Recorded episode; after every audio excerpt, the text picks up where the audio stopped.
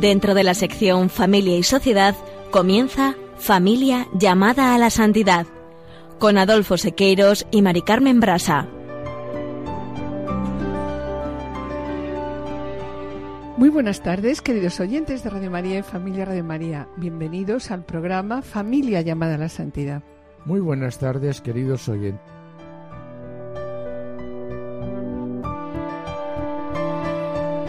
En el programa de hoy nos hemos planteado unas preguntas. ¿Cómo ser matrimonio santo hoy? ¿Se puede ser matrimonio santo en el mundo actual? Y para ello utilizaremos como referencia el texto publicado por el Movimiento Equipos de Nuestra Señora, Matrimonio Santo, Alegría de la Iglesia, Testimonio para el Mundo, y también a la luz del Evangelio, la Gaudetes Exultate y la Moris Leticia escucharemos unas palabras del Papa Francisco sobre el matrimonio dirigida a los esposos en la catequesis del 12 de abril del 2014. Y sobre el perdón escucharemos tres palabras clave, permiso, gracias, perdón, pronunciadas por Francisco el 13 de mayo del 2015. En la sección Esposos en Cristo, Juana Julise, que se ocuparán hoy del matrimonio italiano Luis y María Beltrán Quattrocchi que han sido los primeros esposos elevados como matrimonio a los altares y por tanto ellos son propuestos por la Iglesia como ejemplo de familia de nuestro tiempo. No os perdáis su ejemplo de vida. Y en el colofón, a partir del texto de Tobías, presentaremos brevemente y con humildad la lección divina como un modo de lectura orante de la palabra de Dios y como una experiencia de nuestro de nuestro encuentro personal e íntimo con el Señor, ese Dios que nos ama y sale a nuestro encuentro. Permanezcan en sintonía, permanezcan con nosotros en Radio María.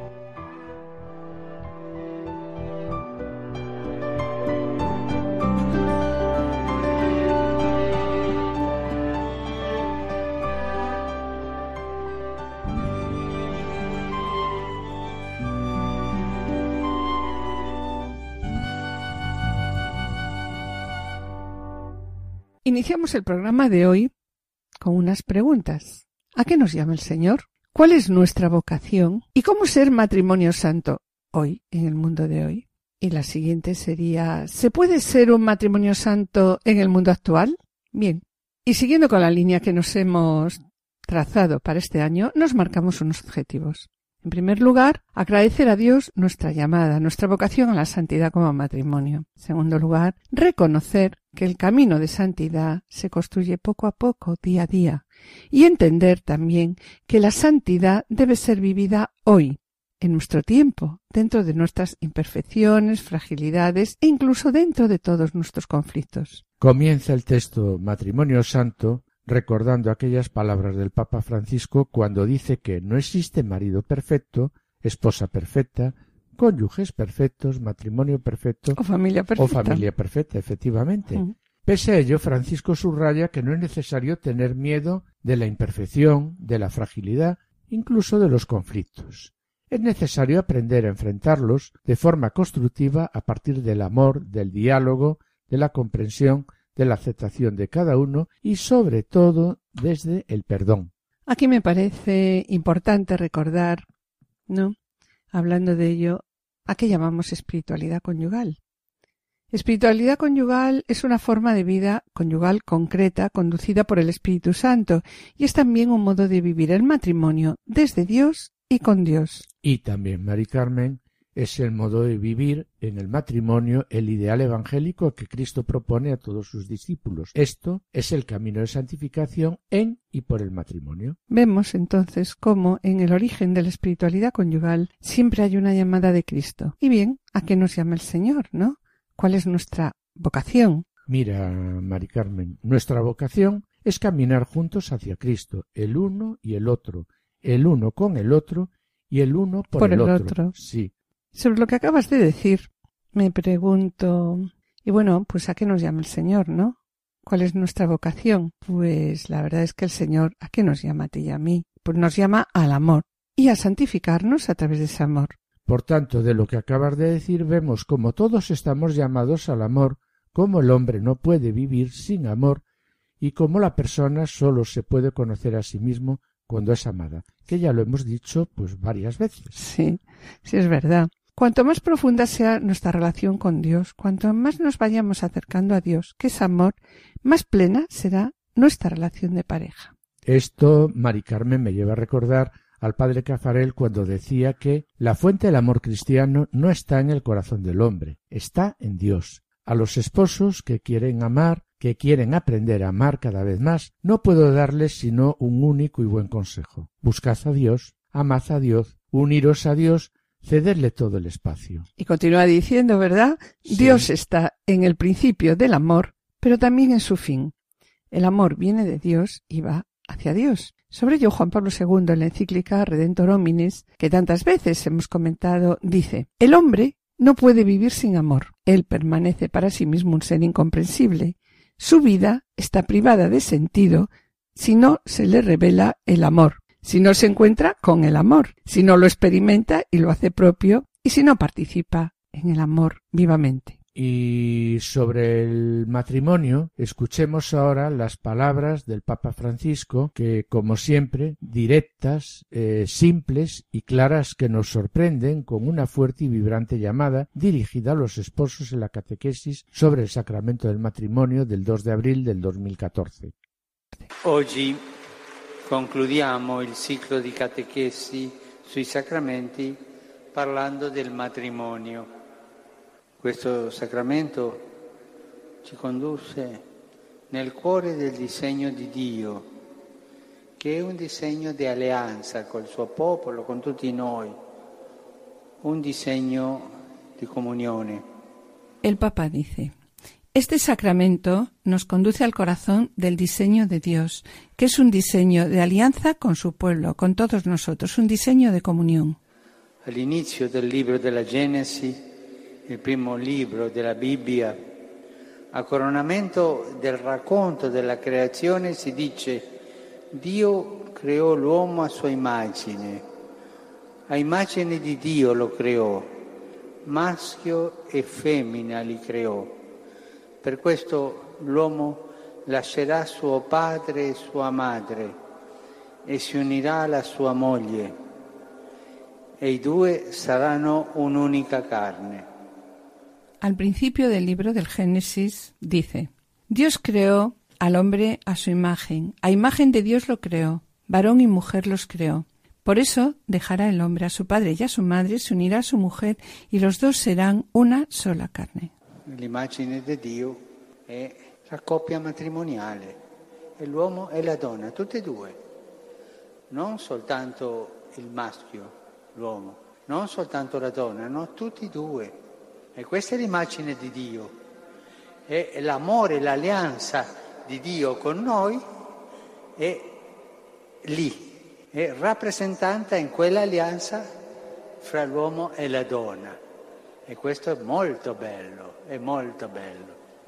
Siamo creati per amare come riflesso di Dio e del suo amore. E nell'unione coniugale l'uomo e la donna realizzano questa vocazione nel segno della reciprocità e della comunione di vita piena e definitiva.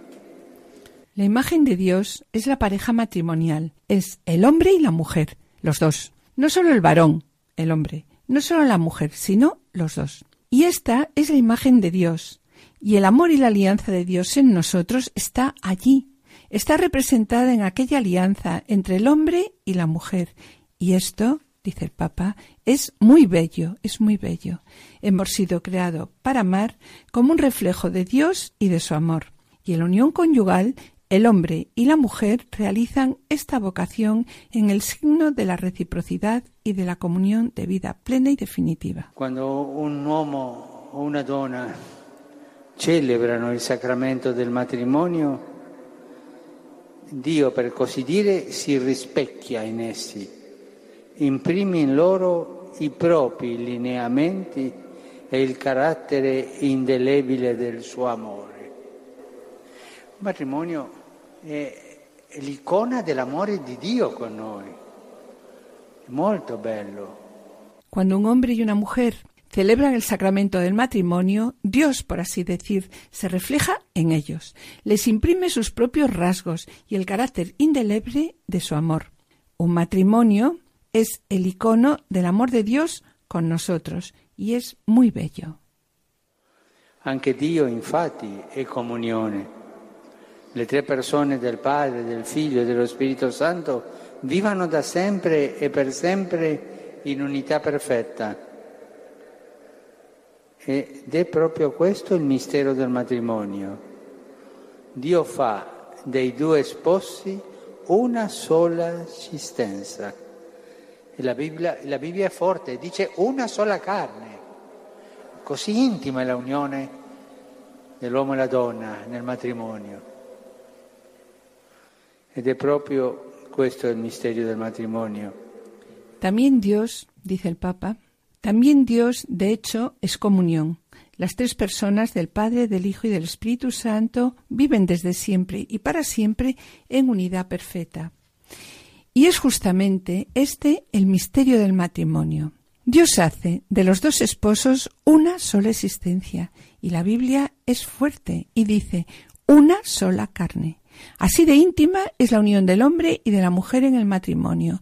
Y es precisamente este el misterio del matrimonio. El amore di Dio che si rispecchia nel matrimonio, nella coppia che decide di vivere insieme e per questo l'uomo lascia la sua casa, la casa dei suoi genitori e va a vivere con la sua moglie e si unisce tanto fortemente a lei che diventano, dice la Bibbia, una sola carne. Non sono due, es uno. El amor de Dios que se refleja en el matrimonio, en la pareja que deciden vivir juntos. Por eso el hombre deja su casa, la casa de sus padres, y se va a vivir con su mujer y se une tan fuertemente a ella que se convierte, dice la Biblia, en una sola carne. No son dos, son uno. Tú sabes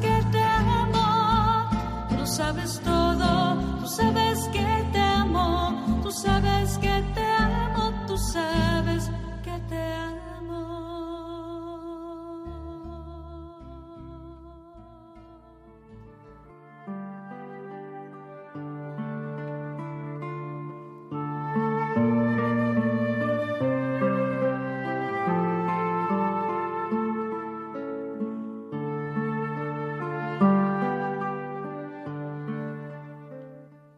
Después de escuchar al Papa Francisco recordándonos, una vez más, que la imagen de Dios es la pareja matrimonial, es el hombre y la mujer, los dos, no solo el varón, el hombre, no solo la mujer, sino los dos. Y el amor y la alianza de Dios en nosotros está allí, representado en aquella alianza entre el hombre y la mujer. Pasamos a recordar las preguntas planteadas al comienzo del programa. ¿A qué nos llama el Señor? ¿Cuál es nuestra vocación? ¿Cómo ser matrimonio santo hoy? ¿Y se puede ser matrimonio santo en el mundo actual? Sobre ello, la Moris Leticia recuerda que el matrimonio es una vocación, en la medida en que representa una llamada específica para vivir el amor conyugal y como una forma imperfecta, claro, del amor entre Cristo y su Iglesia. Y reafirma también la Moris Leticia que este sacramento es un don recibido de Dios para la santificación y salvación de los esposos. Sí, y sobre esta santificación y salvación de los esposos, Mari Carmen, es preciso plantearnos la necesidad de la santificación recíproca, Recíproca, ¿verdad? claro. La santificación recíproca, Recíproca. en la vida cotidiana, como también expresa el padre Cafarel, presentando el matrimonio de Nazaret como el ejemplo propuesto a todo matrimonio cristiano, y que funda su unión en Cristo sobre la roca que es Cristo, siendo éste un ejemplo y al mismo tiempo pues un mensaje de esperanza cuando dice si los esposos cristianos no se desvían de la pedagogía divina que actúa en su vida, como actuó en el matrimonio de María y José, Dios los conducirá con una mano fuerte y un brazo extendido, sí, hasta esa tierra prometida donde los espera. Por tanto, el matrimonio será para los esposos pues un camino de, de santidad. santidad. De lo que dices, ¿no? El matrimonio será para los esposos un camino de santidad. Es necesario que cada uno, cada día, los esposos busquen, busquemos la perfección cristiana a la que Cristo nos invita y nos llama. Es necesario que los esposos se ayuden mutuamente, se ayuden mutuamente a tender pues a esa perfección. Pero sabemos la verdad que este es un camino difícil, no es algo fácil Es y por tanto, ¿verdad? Es indispensable proteger, el matrimonio hay que proteger, protegerlo y renovarlo. De ahí que este camino de santificación del matrimonio y de la familia, como decíamos, no es fácil, ¿no? Y por lo tanto se necesita un trabajo artesanal que se va a realizar y que se realiza en la vida matrimonial entre numerosas luces y sombras de, de la vida cotidiana, ¿no? Este camino de santificación que es el matrimonio es un lugar, un lugar para amar. ¿Para amar cómo? Pues para amar de la mañana a la noche, asumiendo y superando las imperfecciones propias de los otros, porque nadie somos perfectos, ¿no?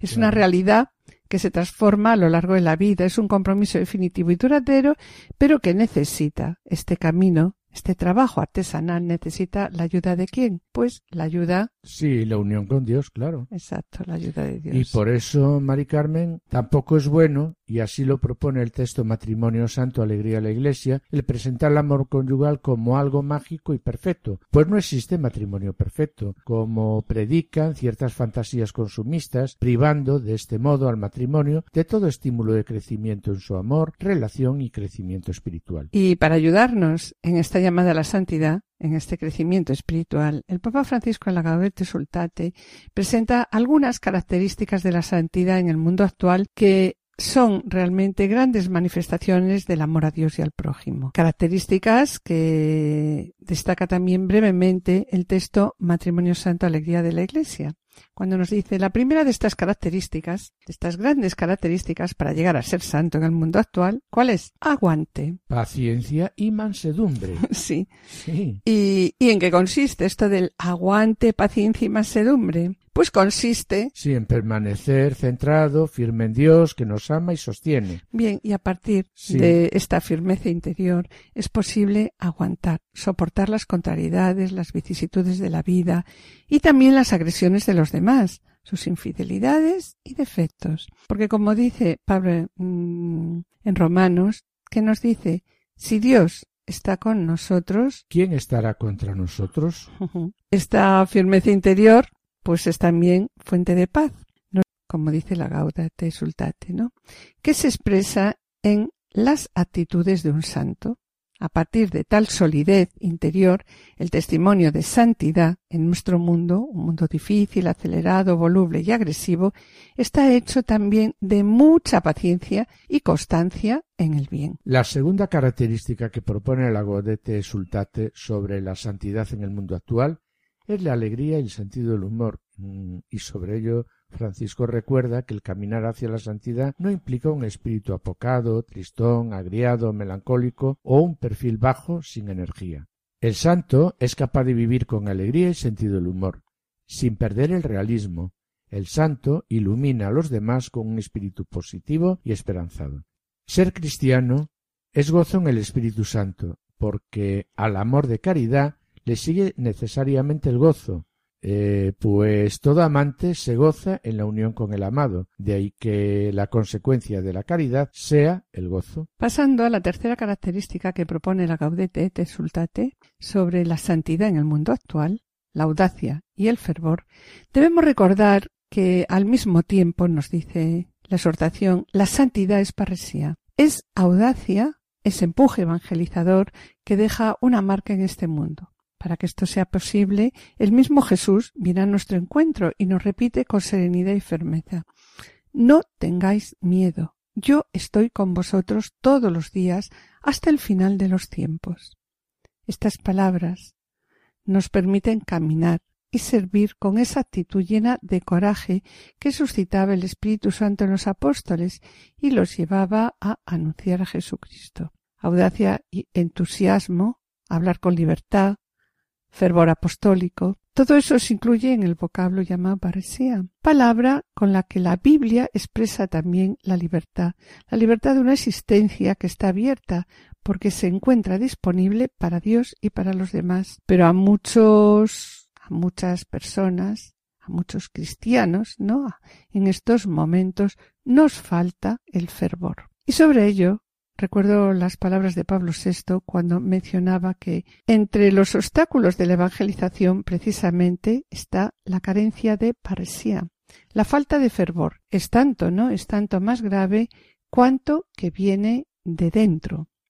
¿Y cuántas veces podemos pensar, es verdad, ¿no? ¿Cuántas veces nos sentimos tentados a quedarnos en la comodidad de la orilla, incluso en nuestro sillón? Pero el Señor nos llama ¿A qué? Nos llama a navegar, nos llama para navegar mar adentro y arrojar las redes en aguas más profundas. El Señor nos invita también a gastar nuestra vida en su servicio. Y ojalá, no nos dice así la exhortación, y ojalá podamos decir como San Pablo, ay de mí si no anuncio el Evangelio. Una antorcha encendida que a su paso la oscuridad. Que toda mi vida hable de ti. Que hasta mi último aliento sea para ti. Yo quiero ser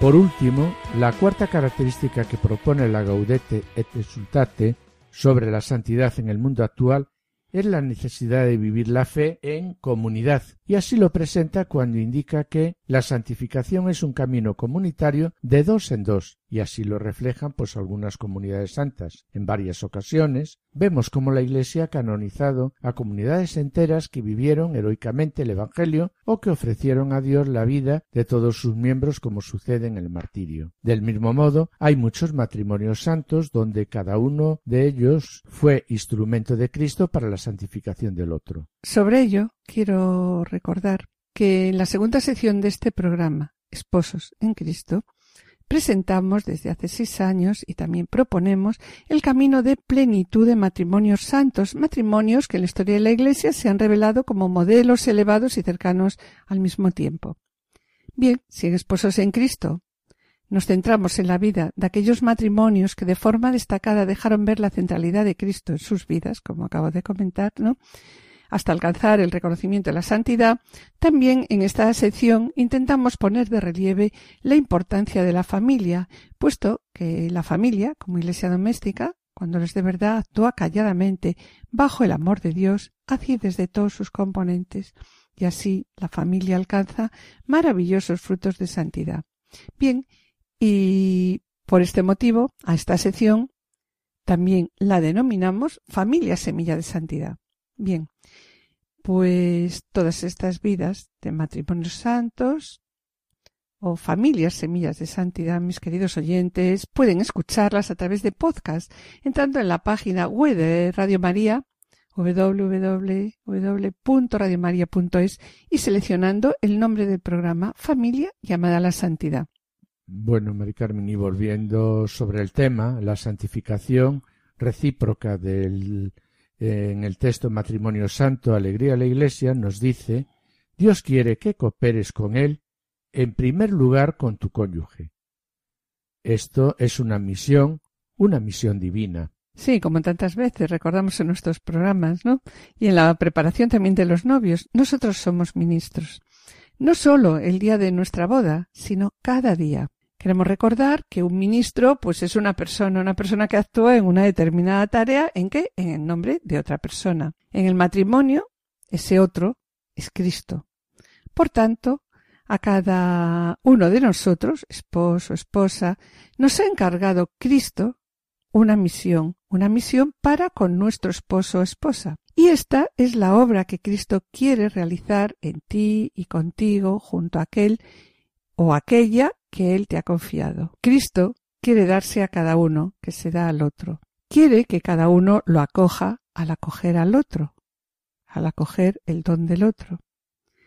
Y este ministerio no es solo un deber, es también un poder, es una gracia. ¿Y cuál es? Pues el deber de trabajar en la santificación de tu esposo o esposa, el poder dado por Cristo para ese trabajo, teniendo en cuenta que la gracia y la ayuda de Cristo nunca nos va a dejar solos en esta tarea. Pero mira, Mari Carmen, hay que entender bien este ministerio, entender cómo se debe trabajar en la santificación mutua, porque no se trata de hacer un esfuerzo para hacer el bien al otro, sino amarse, ayudarse mutuamente, amar a los hijos y ayudar al otro en el ejercicio de la paternidad o de la maternidad. Es verdad que el matrimonio, como nos decía Juan Pablo II, es don y tarea. Y así la Moris Leticia subraya que el verdadero amor conyugal, como también comentamos hace un momento, ¿no? No se impone con dureza y agresividad, sino como con delicadeza, palabras generosas, con diálogo, con el hábito de dar eh, real importancia al otro y también con alegría. Y para que esto suceda, el Papa, en la exhortación, nos recuerda con insistencia lo que numerosas veces ya le hemos escuchado, las tres palabras clave que hemos escuchado tantas veces, ¿no? ¿Cuáles son, Adolfo? A ti te gustan mucho estas palabras. Muchísimo. Permiso, gracias, perdón. Pues bien, estas palabras vamos a escucharlas ahora del Papa Francisco. Queridos hermanos y hermanas, la catequesis de hoy quiere ser la puerta de una serie de reflexiones sobre la vida de la familia, la vida real, la vida cotidiana. Sobre esta puerta están escritas tres palabras que ya hemos utilizado otras veces. Permiso, gracias, perdón. Más fáciles de decir que de poner en práctica, pero absolutamente necesarias. Son palabras vinculadas a la buena educación en su sentido genuino de respeto y deseo del bien, lejos de cualquier hipocresía y doblez. La palabra permiso nos recuerda que debemos ser delicados, respetuosos y pacientes con los demás, incluso con los que nos unen una fuerte intimidad. Como Jesús, nuestra actitud debe ser de la quien está a la puerta y llama. Dar las gracias segunda palabra, parece un signo de contradicción para una sociedad recelosa que lo ve como debilidad. Sin embargo, la dignidad de las personas y la justicia social pasan por una educación a la gratitud, una virtud que para el creyente nace del corazón mismo de su fe. Finalmente, el perdón Tercera palabra, es el mejor remedio para impedir que nuestra convivencia se agriete y llegue a romperse. El Señor nos lo enseña en el Padre Nuestro. Aceptar nuestro error y proponer corregirnos es el primer paso para la sanación. Esposos, si algún día discuten o se pelean, no terminen nunca el día sin reconciliarse, sin hacer la paz.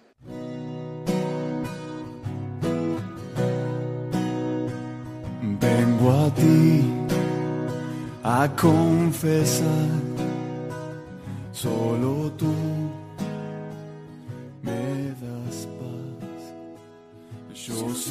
Queridos oyentes y familia Radio María, estamos en el programa Familia llamada a la Santidad dirigido por Adolfo Sequeiros y quien les habla, Mari Carmen Brasa. Finalizamos esta primera sección y antes de iniciar la segunda, quisiéramos adelantarles que en el colofón presentaremos la necesidad de la oración proponiendo humildemente la lección divina. Y a continuación damos paso al espacio Esposos en Cristo, en el que nuestros colaboradores, Juana Juliseque, presentarán la vida de los esposos Luis y María Beltrame Cuatroqui. No os perdáis su ejemplo de vida, permaneced a la escucha.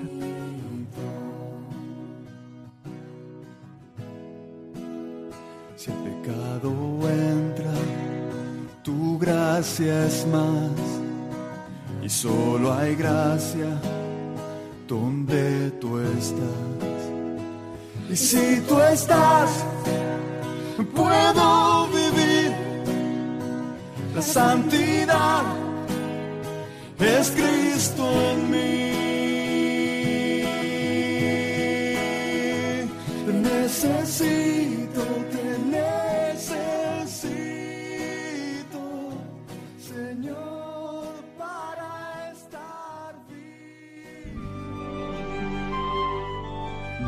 Esposos en Cristo.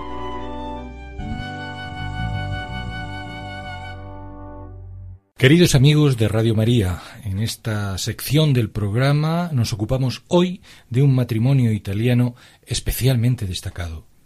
Se trata de Luis y María Beltrame Quattrocchi, que constituyen el primer matrimonio elevado como tal a los altares.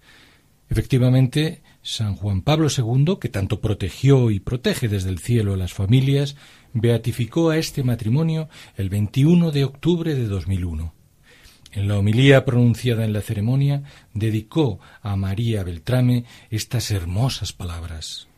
En una vida sencilla y ordinaria supo confesar a Cristo generosa y admirablemente, en todas las circunstancias de su vida, en la condición de esposa, madre y apóstol, dejando con naturalidad que Dios se transparentase en ella. Su mensaje es bien claro para las madres, esposas y educadores. Es una invitación viva para todos sobre cómo entregarnos a los demás, una invitación a vivir la propia fe y vocación como expresión de la caridad de Cristo.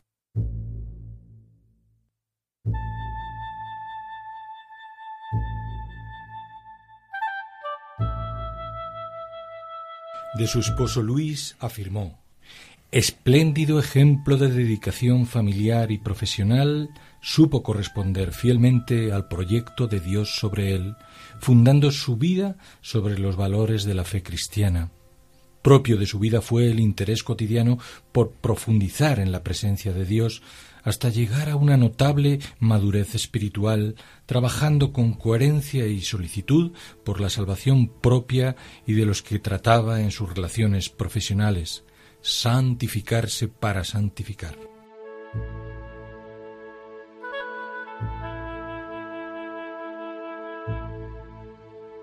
Pues bien, con la brevedad que impone el tiempo, esbocemos algunos momentos de la vida de estos admirables esposos. Siendo estudiante de la Facultad de Derecho, conoce a María Corsini, cuatro años más joven que Luis. María estudió con las hermanas de San José de Cluny y más tarde obtuvo un título en estudios de dirección y contabilidad. Cuando Luis termina la carrera y consigue un puesto administrativo, se casan es ya noviembre de 1905. De su unión nacerán cuatro hijos, los tres primeros con edades muy próximas. Unos años después, cuando llega el cuarto embarazo, se presentan dificultades. Acuden a un célebre ginecólogo de Roma que les propone interrumpir la maternidad si, en sus palabras, quieren salvar al menos a la madre. María y Luis rechazan categóricamente el aborto y se abandonan a la voluntad de Dios, voluntad que se manifestó en que María vivió 51 años más y la niña que nació, Enriqueta, llegó a cumplir 98 años.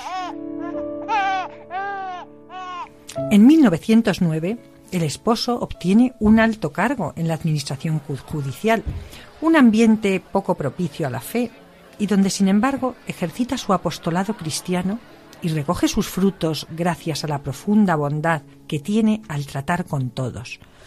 Participa como voluntario también en asociaciones católicas y ejerce una importante labor en la Asociación Scout Católica Italiana. María, por su parte, mm, está especialmente dotada para las disciplinas literarias, por ello, cuando tiene la necesidad de compartir sus reflexiones y sentimientos sobre la educación y la familia cristiana, lo hará en ensayos de gran fuerza y sensibilidad. La vida para ella era servicio a los demás, entregar la riqueza interior que venía de Dios, dar la vida espiritual a todos los que nos rodean.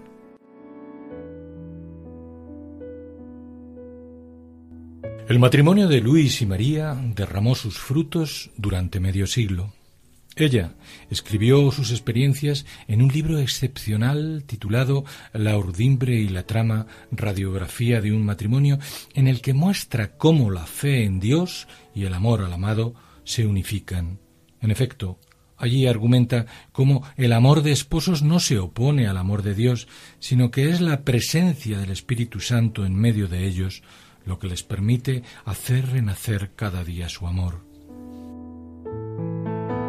El secreto de su felicidad, poner en el centro del vínculo conyugal y de la unidad familiar el diálogo con Dios en la oración. María recuerda emocionada que al principio de cada jornada compartían misa y comunión. Oigamos sus palabras. Al salir de la iglesia me decía, buenos días, como si sólo entonces la jornada hubiera recibido su razonable comienzo. Y era verdad. Luego nos reencontrábamos a la hora de cenar. Con cuánta alegría esperaba y oía cómo metía su llave en la cerradura de la puerta, todos los días, bendiciendo siempre con toda el alma al Señor. El día terminaba con el rosario entonado en familia. Este ambiente de fecundidad espiritual dio como resultado que sus dos hijos y su hija mayor se dedicaran a la vida consagrada. María dice de sus hijos, sentimos que teníamos una tremenda responsabilidad sobre aquellas almas ante el mismo Dios que nos las había confiado. Los educamos en la fe para que conocieran a Dios y lo amaran.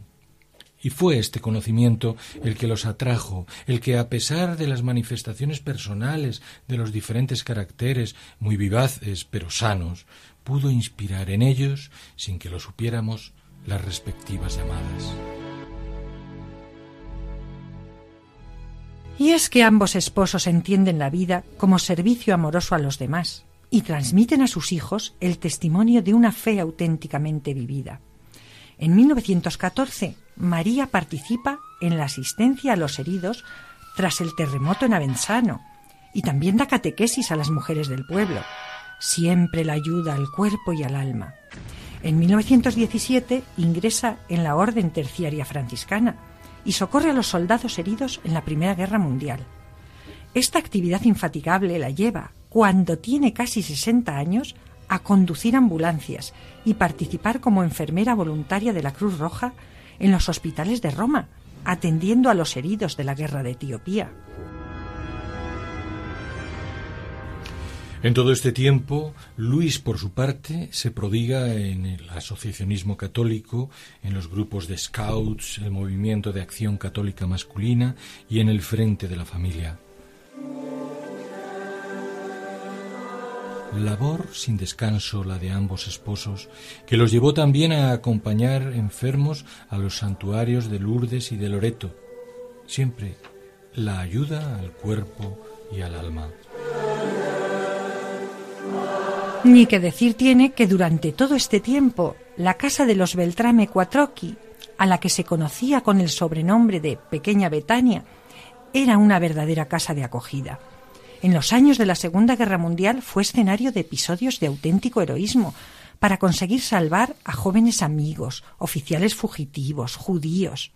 En varias ocasiones los vistieron con las sotanas de sus hijos, de modo que pasasen por benedictinos ante la vigilancia de los militares alemanes. La casa fue refugio para decenas de personas, también lugar de coloquios salvadores para almas alejadas de Dios. El encuentro definitivo de Luis con el Señor tuvo lugar en 1951 y el de María 14 años más tarde. Es indudable que ambos supieron enriquecerse con la palabra de Dios y el testimonio de los santos para vivir en forma extraordinaria una vida ordinaria hecha de entrega amorosa en el matrimonio, en la familia, en el trabajo, en las comunidades, en los momentos de alegría y en los de peligros y dificultades. Vida que bien puede resumirse en estas palabras de María, que transparentan el gozo del matrimonio cristiano como escalera hacia la santidad. Dice, así es el matrimonio, así solamente, para poder obtener un resultado válido que por sí mismo sea premio y fruto de bien, hilo por hilo, entretejidos en Dios, el uno con el otro, sin solución de continuidad, nunca, hasta la eternidad.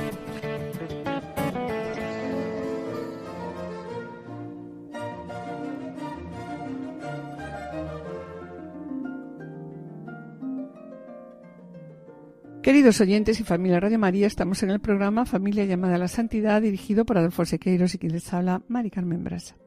Les recordamos que pueden ponerse en contacto con nosotros a través del correo familia llamada la santidad o también enviando un correo postal a la dirección de Radio María, Paseo de Lanceros 2, primera planta 28024 Madrid, indicando el nombre del programa Familia llamada la Santidad.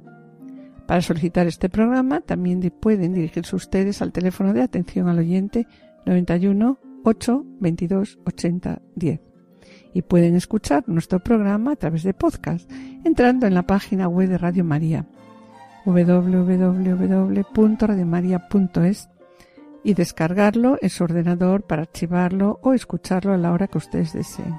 Y bien, mis queridos oyentes, gracias por los correos que enviáis al programa. Los intentaremos contestar puntualmente. Sabed que vuestras palabras son de gran ayuda para todos nosotros porque sabemos que el trabajo lo lleva Cristo y su Espíritu y nosotros somos siervos inútiles que intentamos hacer lo que tenemos que hacer.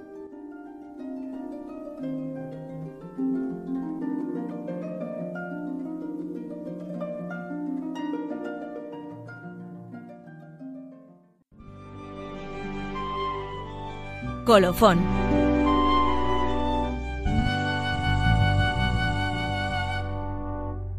Después de escuchar el ejemplo de vida de los esposos Luis y María Beltrame Cuatroqui, que han sido los primeros esposos elevados como matrimonio a los altares, nos quedamos con estas últimas palabras de María que transparentan el gozo del matrimonio cristiano como escalera hacia la santidad. Y así nos dice. Así es el matrimonio, hilo por hilo, entretejidos en Dios el uno con el otro, sin solución de continuidad, nunca Y bien, con el eco de estas palabras iniciamos la última parte del programa dedicada a la lección divina, a la oración. Comenzamos la lectura orante de la palabra de Dios, que es una experiencia de encuentro personal e íntimo con Dios, con un Dios que te ama y sale a tu encuentro, un Dios que me habla y yo, a través de la oración, le respondo con sencillez. Los pasos que seguiremos en la lección nos irán llevando poco a poco al interior de la palabra. El primer paso es la lectura varias veces de ese texto, hasta que esa palabra de Dios nos resuene en nuestro interior. Escuchemos ahora el texto bíblico de Tobías 8, versículos 1 al 9. Cuando todos hubieron salido y cerrado la puerta de la habitación, Tobías se levantó de la cama y dijo a Sara Levántate, mujer. Vamos a rezar pidiendo a nuestro Señor que se apiade de nosotros y nos proteja. Ella se levantó y comenzaron a suplicar la protección del Señor. Tobías oró así. Bendito seas, Dios de nuestros padres, y bendito tu nombre por siempre. Que por siempre te alaben los cielos y todas las criaturas. Tú creaste a Adán y le diste a Eva, su mujer, como ayuda y apoyo. De ellos nació la estirpe humana. Tú dijiste, no es bueno que el hombre esté solo, hagámosle una ayuda semejante a él. Al casarme ahora con esta mujer, no lo hago por impuro deseo, sino con la mejor intención. Ten misericordia de nosotros y haz que lleguemos juntos a la vejez.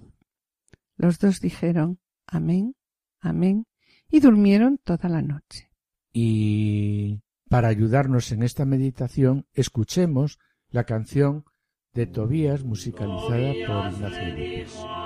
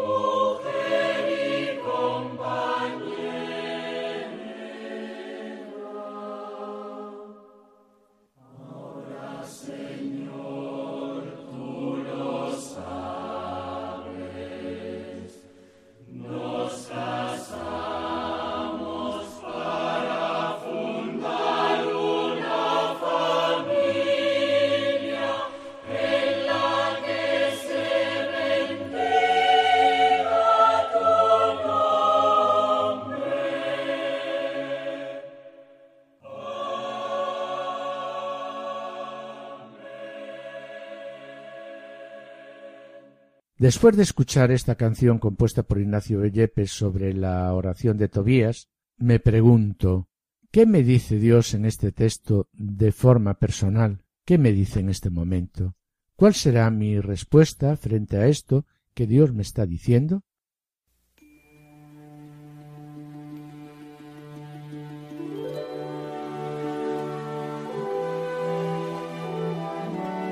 Para comprender el texto bíblico que acabamos de leer, es necesario contextualizarlo. La narración de Tobías nos cuenta la historia de Tobías y Sara, parientes lejanos, que en virtud de la ley del levirato están destinados por Dios para contraer matrimonio. En el centro de esta narración está la plegaria de Tobías, construida sobre el relato de Génesis 2. Tobías expresa su propósito de tomar como esposa a Sara conforme a la verdad profunda de la relación hombre-mujer revelada en Génesis 2. La oración de Tobías vemos que es una alabanza a Dios recordando la creación del hombre y de la mujer complementarios uno del otro para perpetuar la especie, de ahí que justifica su petición afirmando que su unión con Sara no está motivada por la lujuria, ¿no? o el deseo, sino por el amor. También nos parece interesante y revelador el deseo de Tobías y Sara, que además nos ayuda a nosotros, ¿no? El deseo de Tobías y Sara de vivir su matrimonio delante de Dios en espíritu de acción de gracias. Y vemos como el Señor preside, en este caso, la unión de estos esposos, los alienta, vivifica y santifica. Ambos, como vemos, se sitúan en el umbral de su vida, de su vida de pareja, con el respeto, la ansiedad, la admiración de quien sabe que recibe un don especial. Tobías no busca la realización de un proyecto suyo, sino que ambos se ofrecen como instrumentos dóciles al Señor para realizar un designio que está por encima de ellos, un plan de Dios que está por encima de ellos y que a la vez les interpela y les compromete. Se saben, Tobías y Sara, pensados el uno para el otro, el uno para la otra, por un amor más grande. Son conscientes de que su amor recíproco, que florece en el tiempo, es seco y respuesta de un amor más grande que les ha precedido. Entonces también vemos aquí cómo su relación se abre con la bendición de Dios, que es el tercero que está presente en su vida.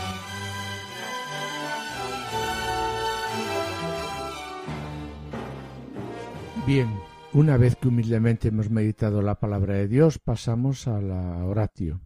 La oración es el tercer escalón de la lectio y en la oración debemos responder lo que ese texto leído y meditado nos lleva a decir a Dios. Orar es responder a Dios después de escucharle, es decir sí a su voluntad, a lo que Él me pide, a su proyecto sobre mí. En tu oración hablas a Dios, cuando lees la Sagrada Escritura es Dios quien te habla a ti, y cuando oras tú hablas a Dios. Y ya en la meditación descubres lo que Dios te dice y ahora en la oración te toca a ti responder a su palabra.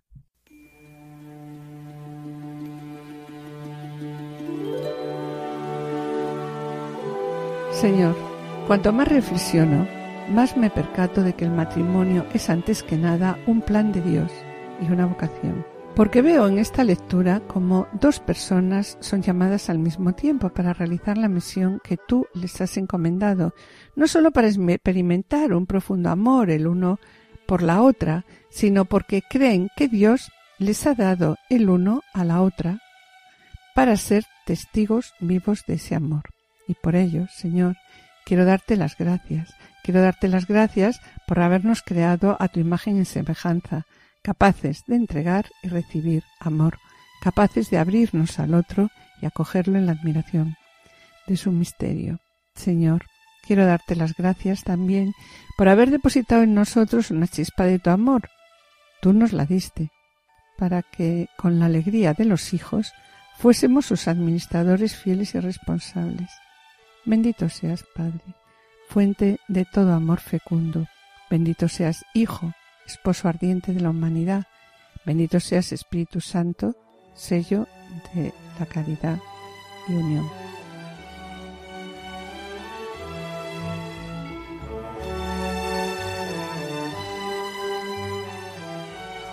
Para terminar, la última parte de la lectio es la actio, que es el momento de otorgar eficacia pues a la oración, llevar la palabra de Dios a mi vida, testimoniando con actitudes los cambios que la palabra de Dios ha provocado en mi vida.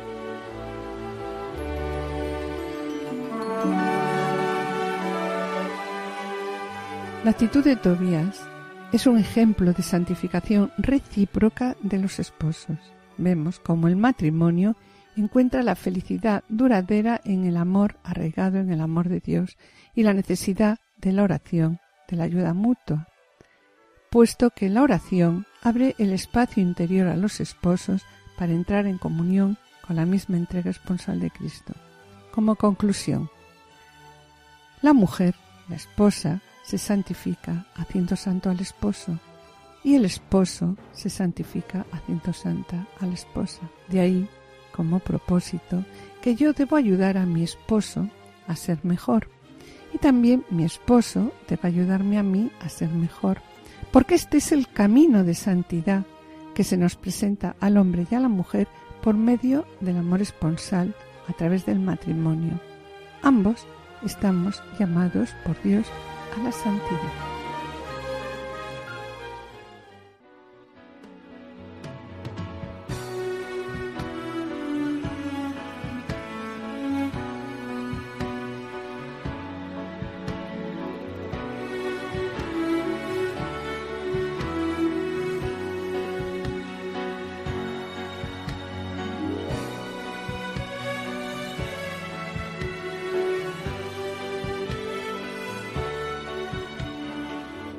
Y con pena tenemos que despedirnos.